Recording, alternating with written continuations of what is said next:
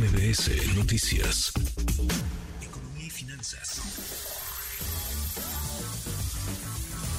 Con Eduardo Torreblanca. Lalo, qué gusto, qué gusto saludarte, ¿cómo estás? Igualmente, Manuel, me da mucho gusto, como siempre, poder saludarte y poder saludar al público que nos escucha. Buenas tardes. Muy, muy buenas tardes. Eh, Lalo, un escaso espacio fiscal para atender eh, muchísimos compromisos que podría limitar la eficiencia operativa del gobierno, Lalo, del gobierno federal.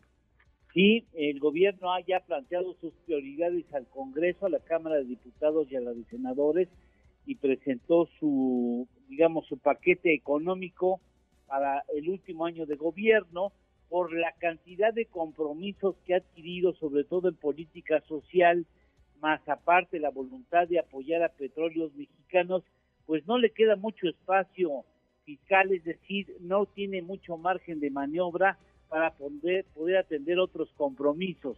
Eh, si no hay cambios de los diputados o de los senadores en su momento, a Pemex le se deberá de incrementar 123% y eso pesa específicamente a los diputados que tendrán que aceptar la iniciativa de, presupuesto de egresos, 123% el presupuesto a Pemex.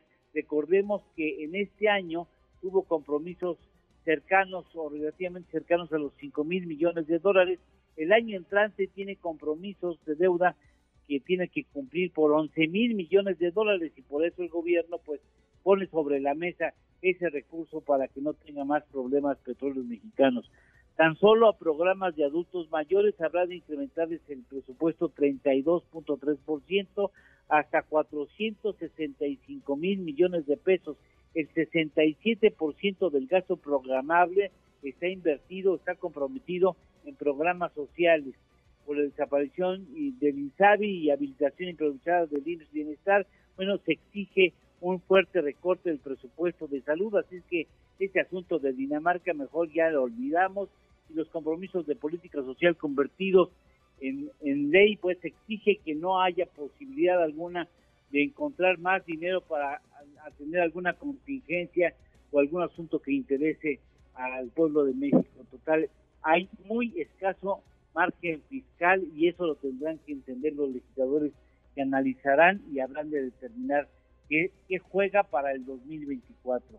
Interesante, pues sí, habrá que revisar a detalle y ver si se atreven a meterle mano, porque nomás en ocasiones eh, votan como les dicen que deben votar y ya olvídate de que pregunten, ni siquiera leen. ¿La lo tenemos, tenemos postre? Sí, Manuel, no sé si tú tuviste entre tu oportunidad eh, comprar un bocho, que te prestaran un bocho a tu familia, resulta que es uno de los autos más vendidos en el mundo entero. En 65 años, ¿sabes cuántos bochos se vendieron en el mundo?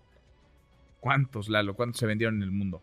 21 millones 529 mil 464 hasta la última edición, que por cierto, aquí se fabricó el último bocho en el mundo. Mira, en México, el último. Pues sí, y mira que aquí había un montón, un montón, y sigue habiéndolos. Lalo, abrazo, gracias. Gracias, igualmente, Manuel. Buenas tardes. Muy buenas tardes. Redes sociales para que siga en contacto: Twitter, Facebook y TikTok. M. López San Martín.